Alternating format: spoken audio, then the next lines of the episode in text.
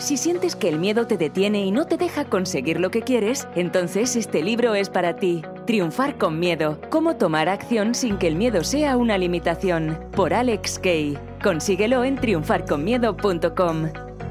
Buenas, buenas, bienvenido, bienvenida a un episodio más de mi podcast donde cada semana te cuento en mis propias palabras algo que a mí me haya ayudado a ser mejor persona o mejor profesional. Ya estamos en el episodio 112 hoy vamos a estar hablando sobre cómo superar el miedo a perder dinero, bien sea en los negocios, en inversiones, etc. Esa aversión que le tenemos a la pérdida es curioso que hace que nos perdamos tantas oportunidades importantes y que podrían cambiarnos por completo nuestra vida, la vida de nuestros familiares y la vida de mucha gente si eres de un espíritu más altruista o quizá más filántropo. Pero es curioso que este miedo es el que hace que por no querer perder, perdamos bastante.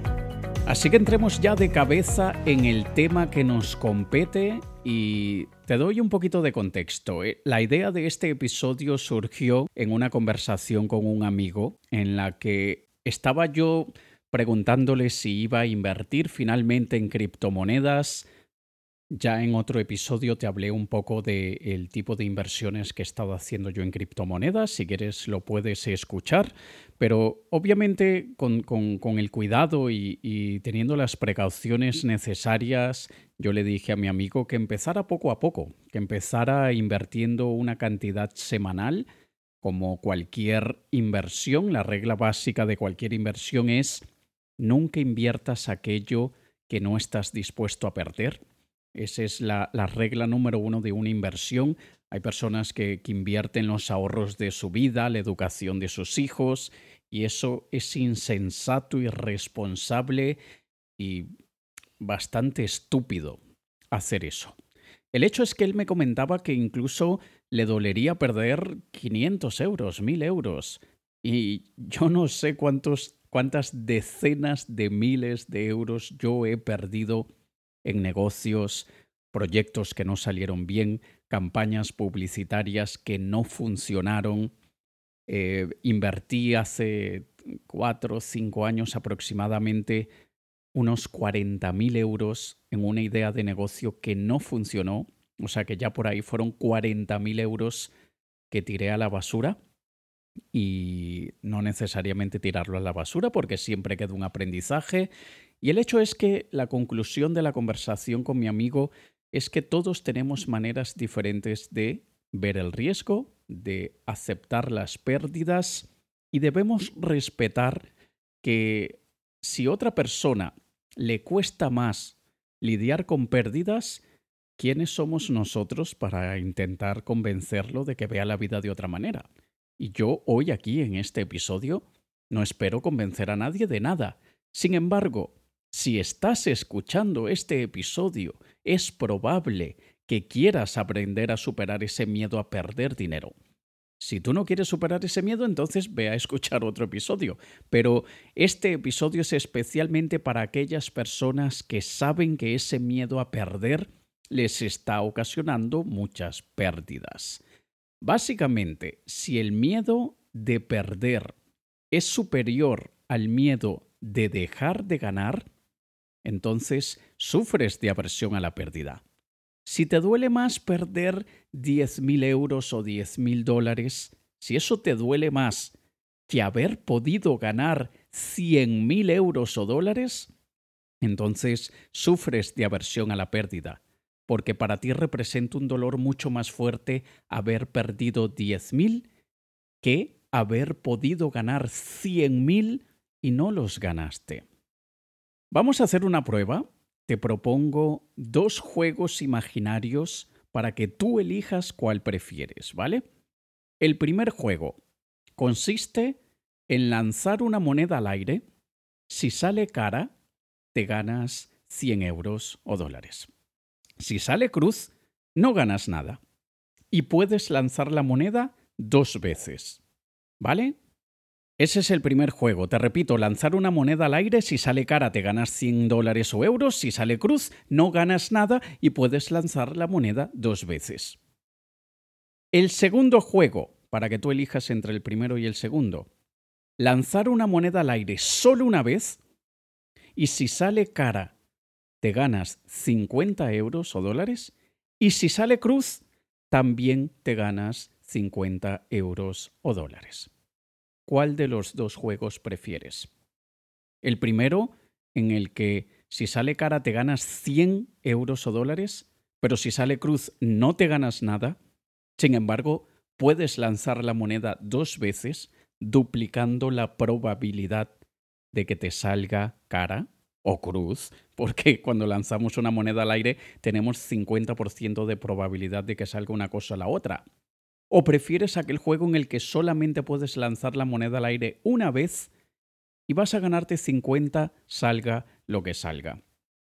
Evidentemente, y esto es algo histórico que traemos en los genes, nuestra manera de interpretar el riesgo versus el beneficio, es algo que traemos nosotros en los genes e incluso hicieron experimentos con monos capuchinos en los que les daban unas, unas fichas que ellos podían cambiar por comida, por fruta, y en varios experimentos fueron aumentando el precio, entre comillas, de la fruta. O sea, el mono tenía que dar más fichas a cambio de fruta.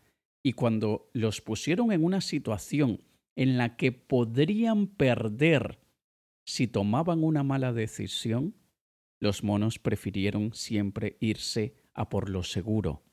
Y estamos hablando de monos capuchino. Date cuenta cómo somos de parecidos a los monos. O sea, ya el mono en sus genes, en su naturaleza, viene con el miedo a la pérdida y con la noción de evaluar riesgo versus beneficio. Ahora, no te me distraigas. Ya elegiste si prefieres lanzar la moneda dos veces, si te sale cara te ganas 100, si te sale cruz no te ganas nada, o si prefieres la de lanzarlo una sola vez y ganar 50 con lo que salga. ¿Ya lo tienes? ¿Ya lo has decidido? Vale, ahora te propongo otro juego, ¿vale? Lanzas la moneda dos veces. Si sale cara en el primer intento, ganas 50 euros o dólares.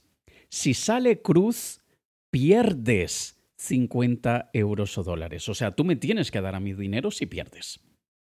Ahora, si sale cara en el segundo intento, puedes lanzar dos veces. Si sale cara, te ganas 100 euros o dólares, pero si sale cruz, pierdes 100 euros o dólares. Tú me pagas a mí. Así que tú eliges. Y lo que tú elijas te va a enseñar algo sobre ti. Porque mira los primeros juegos. Yo sé que podría ganarme 100 euros o dólares si sale cara. Si sale cruz, no gano nada. Pero por otro lado, me gano 50 seguro. Así que si eres una persona que te vas a por lo seguro, vas a elegir lo de 50. Porque prefieres tener 50 en la mano que 100 volando, como dice el dicho. Probablemente una persona más ambiciosa, con, que, que prefiera asumir riesgos, va a elegir, déjame, ya que tengo la posibilidad de lanzar la moneda dos veces, pues entonces estoy duplicando la probabilidad de que me salga 100, aunque también las dos veces me puede salir cruz y no gano nada. Y en el segundo juego, si sale cara en el primer intento me gano 50, pero si sale cruz pierdo 50. Sin embargo, tengo una segunda oportunidad de volver a lanzar. Y en la segunda se duplica la recompensa y el prejuicio. O sea que si yo llego a perder en el primer intento, yo podría no solo recuperar mi pérdida, sino tener 50 euros o dólares de retorno. Sin embargo, si vuelvo a perder, esa pérdida de 50 se convierte, en, se convierte en una pérdida de 150. Date cuenta lo mucho que nos enseña acerca de nosotros estos juegos y lo que nosotros optemos, cuál, cuál elegimos jugar. Superar el miedo a perder consiste en aprender a reconocer, aprender a lidiar y aprender a soportar el dolor de perder. Porque a nadie le gusta perder. Nadie disfruta perdiendo. Es simplemente que algunos saben lidiar con el dolor mientras que otros se afectan demasiado por el dolor. Los que asumimos riesgos sabiendo que podemos perder mucho dinero, lo vemos tan doloroso como lo puede ver cualquier otra persona, pero asumimos, aceptamos y lidiamos con ese dolor. El problema de mucha gente es que son muy desproporcionados y absurdos con el miedo a la pérdida porque le temen a todo tipo de pérdida por igual.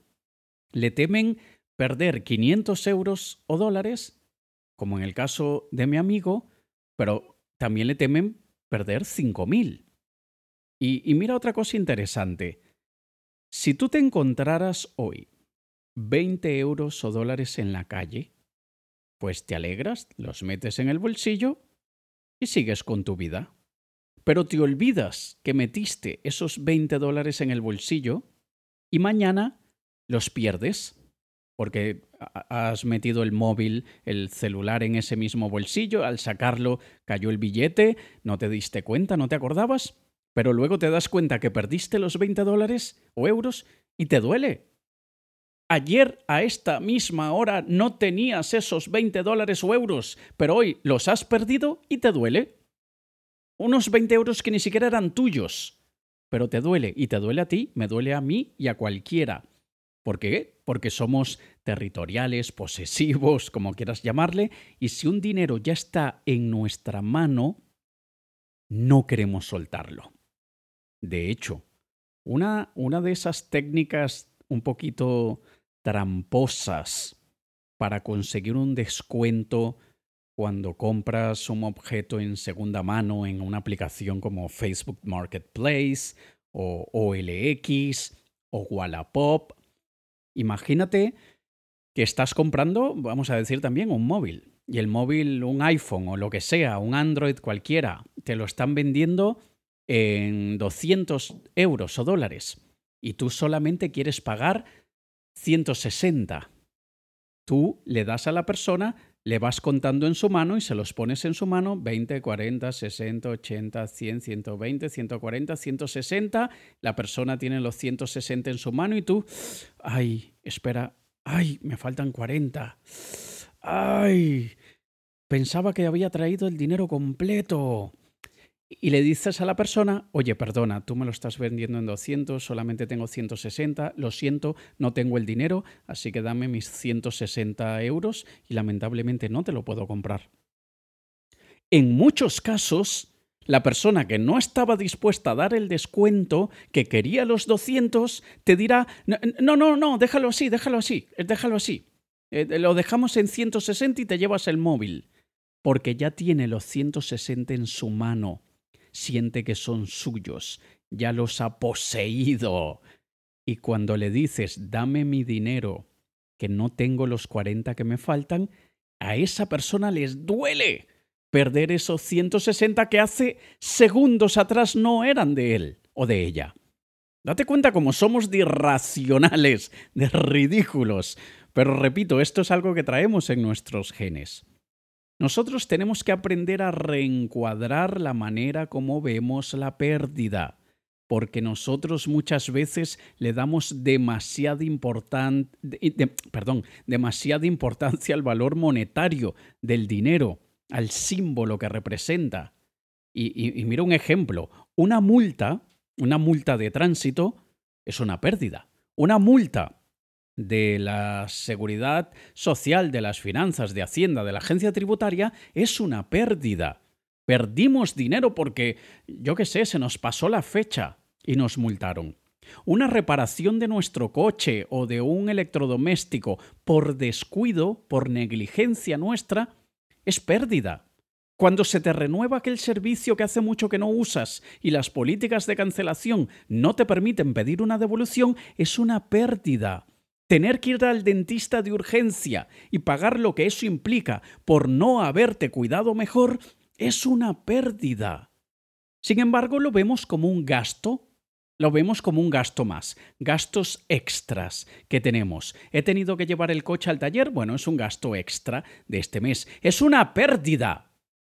Tú te has ocasionado una pérdida.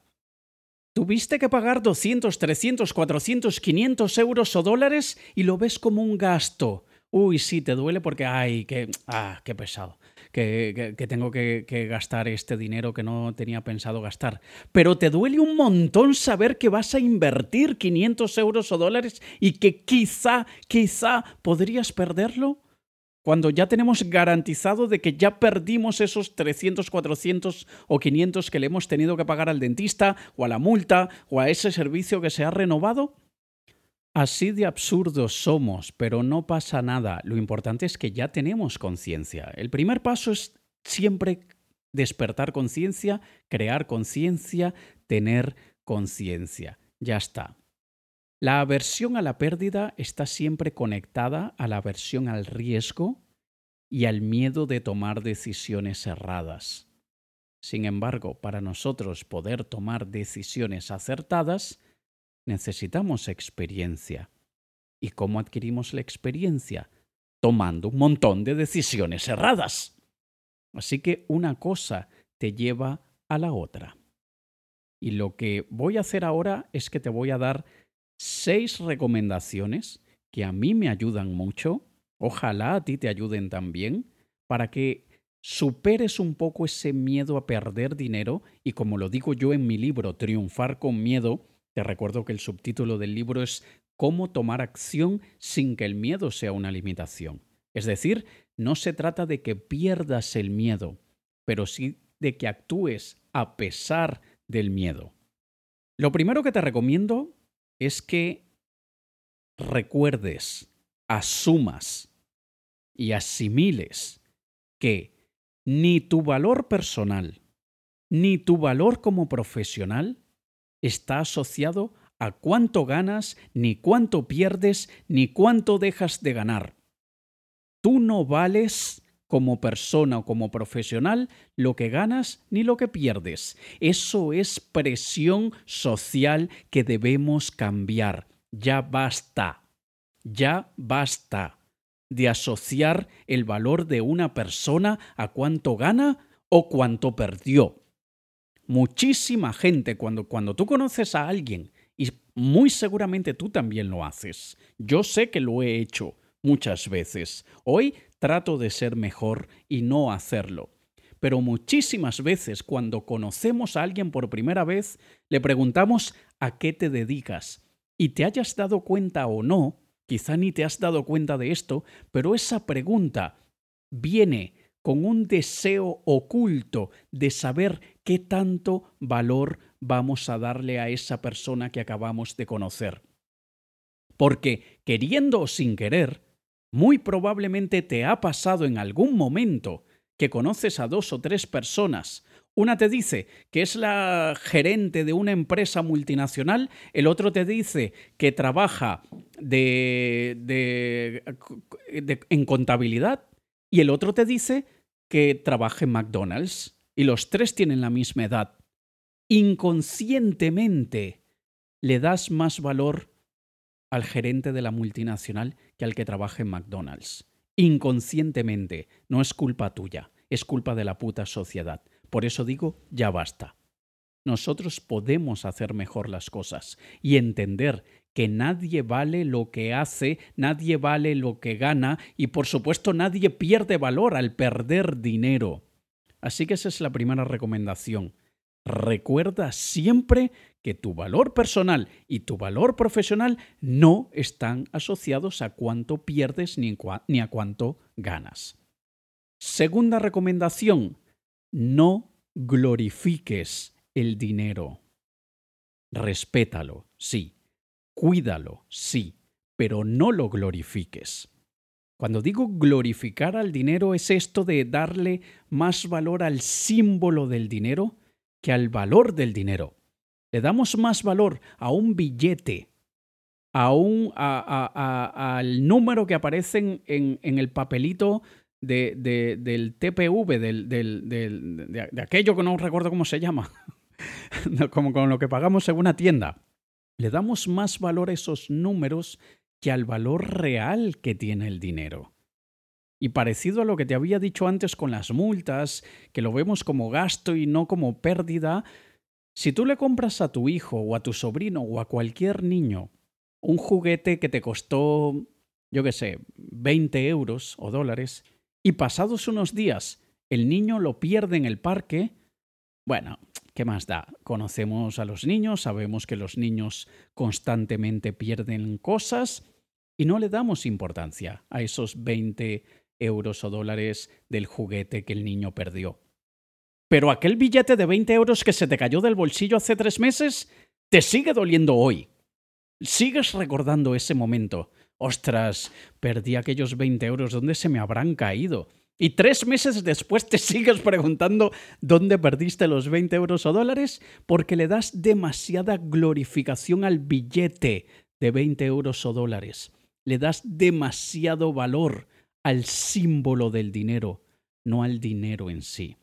Recuerda que el dinero es una herramienta. Yo estoy segurísimo que no te pondrías con los pelos de punta si pierdes una herramienta, yo que sé, el aspirador de casa, que te costó 50, 100 euros dependiendo de cuánto te haya costado, lo pierdes en la mudanza. ¿Dónde dejaron el, el, aspirador los chicos de la mudanza? Pues no lo sé, cariño, no lo sé. Hombre, qué pena, hemos perdido el aspirador.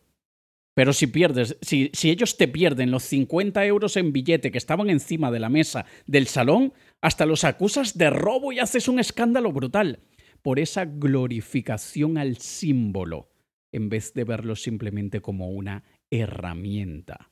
¿Vale? Tercero, recuerda que el dinero no es finito, no se va a acabar cada día hay más probabilidades de tener más dinero. Se está inventando nuevo dinero con las criptomonedas. Y el dinero es simplemente una herramienta de cambio. Yo quiero algo y a cambio doy esta moneda. Yo quiero, de hecho, yo he, yo he puesto gasolina en mi coche con cripto con dinero de criptodivisas. Yo he comprado en Amazon con criptodivisas, no directamente así porque ellos no aceptan criptodivisas, pero al cambiar esa criptodivisa en una tarjeta de regalo de Amazon, lo convertí en este micrófono con el que te estoy grabando este episodio. No pienses que el dinero se va a acabar porque hay mucho, mucho, mucho dinero. Si tú tienes poco dinero o menos de lo que quisieras, no es porque el dinero sea finito, porque haya poco, sino porque tú no has hecho lo correcto para tener más dinero. Así que no creas que el dinero se va a acabar, eh, yo tengo poco es porque hay poco en el mundo, entonces tengo que cuidarlo mucho. esto es absurdo pensarlo de verdad en el siglo XXI. ¿Cómo es posible que haya gente que piense eso? El dinero simplemente está en otros bolsillos. Tú tienes que hacer algo para que ese dinero que esté en el bolsillo de otra persona pase a tu bolsillo. Y no va a ser precisamente por obra de caridad. Tú le tienes que aportar algo a esa persona, que esa persona de manera voluntaria y con todo el gusto del mundo te diga, toma este dinero que tengo en mi bolsillo para que tú me des a cambio eso que tú tienes. Número 4 planifica la pérdida. Prepárate para la pérdida. Anticipa la pérdida y crea un plan de contingencia para cuando tengas la pérdida. Como lo he dicho antes, no, no inviertas la educación de tus niños eh, y que el día de mañana ellos no tienen dinero para su educación porque tú no has planificado la posible pérdida. No, no, no inviertas todo el dinero de tu jubilación, de tu vejez, para, para aquellos años en los que probablemente ya no querrás trabajar tan duro, no querrás hacer muchas cosas que hoy probablemente haces o que estás dispuesto o dispuesta a hacer. No, no te gastes ese dinero, no te gastes el fondo de emergencia de salud porque tú no sabes si mañana, eh, dentro de un mes o dentro de dos años, necesitas dinero por y para tu salud o para la de alguien muy importante en tu vida. No gastes ese dinero, no inviertas ese, dinero, intenta no perder ese dinero. De resto, tienes muchísimo dinero a tu disposición, planifica que vas a perder. Es mucho más doloroso perder tiempo que dinero, pero es que damos por hecho, por sentado que tenemos un montón de tiempo. ¿Quién te dice que tenemos un montón de tiempo? Yo estoy segurísimo por estadística, no por pesimismo, no por negatividad, por estadística, por el número de descargas que este podcast tiene, yo sé que una de las personas que está escuchando este episodio, una, no sé si yo o quien lo esté escuchando, pero una persona de las que esté escuchando este episodio en los próximos 12 meses va a fallecer. Imagínate que tú saber que yo, yo puedo ser esa persona. Yo, Alex que estoy grabando este podcast, puedo ser esa persona. Cualquier persona, pero por estadística, por números, una de las personas que en este momento esté escuchando mi voz va a fallecer en menos de un año. No tenemos la vida comprada. No tenemos el tiempo comprado. ¿Cómo es posible que prefieras perder tiempo que perder dinero? Así que planifícate y verás que seguirá doliendo, pero estás más preparado para aceptar esa pérdida y creaste un plan de contingencia. Número 5. No te dejes contaminar con la gente que tienes a tu alrededor. Si sabes que tienes gente a tu alrededor que tiene tanto o más miedo que tú a la pérdida, no les cuentes tus planes, no les cuentes acerca de tus inversiones. Ellos se asegurarán de paralizarte con su opinión, con lo que ellos creen que es mejor, basándose en su manera de ver el mundo, cuando eso es tan solo una una opinión quizá con cariño, pero no es lo que debemos nosotros tomar como, como escrito en piedra y, como una premonición. No te contamines con esa gente que te va a decir, uy, cuidado que lo vas a perder, uy, cuidado que a mí ya me pasó eso, uy, cuidado que esas cosas son un engaño. No, no te dejes contaminar por la gente que tienes a tu alrededor, porque en vez de ayudarte, están empeorando tu miedo a la pérdida. Y sexto, inspírate y admira a otros. De la misma manera que vemos películas, biografías, leemos historias de superhéroes y nos sentimos inspirados y admiramos sus historias ficticias, de alguna manera, cuando vemos una historia de un superhéroe de Marvel, de DC Comics o cualquier otro, nosotros nos sentimos poderosos por dentro, nos llena su heroísmo. Pues entonces hagamos lo mismo con historias verdaderas, de personas que toman riesgos, que asumen riesgos a lo grandes, que pierden a lo grande, que se caen y se levantan. Vamos a inspirarnos por ellos, vamos a admirarlos a ellos. Ellos no tienen ningún superpoder que tú no tengas. Ellos simplemente ven el riesgo y el dolor diferente que tú. Esa es la única diferencia. Lo único que te diferencia a ti de aquellos que asumen riesgos en grande, que pierden a lo grande y también ganan a lo brutalmente grande, lo único que te diferencia a ti de ellos es una opinión un punto de vista. Eso es todo. No caigas en la falacia de que no es que ellos tienen más dinero que yo, no es que ellos tienen quien los apoye. Muchos de ellos no tienen a nadie que los apoye y no tienen un dinero guardado como quizá tú tienes. Así que no te inventes historias, lo único que te diferencia de ellos es una opinión. Ojalá que estas recomendaciones que te estoy dando aquí te sirvan. Repito, no es para que te quites el miedo a la pérdida, no. Tú puedes seguir teniendo miedo a la pérdida, pero aprende a lidiar con el dolor de la pérdida económica. Aprende a vivir con ese dolor. Tú puedes recuperarte, tú puedes recuperar el dinero. Ya lo has hecho anteriormente. Ya has perdido anteriormente una cantidad que te ha dolido y te has levantado. Así que no pierdas las mayores oportunidades de tu vida que cambiarán tu destino y el de tu familia. No pierdas esa oportunidad por el miedo a la pérdida del dinero. ¿Vale?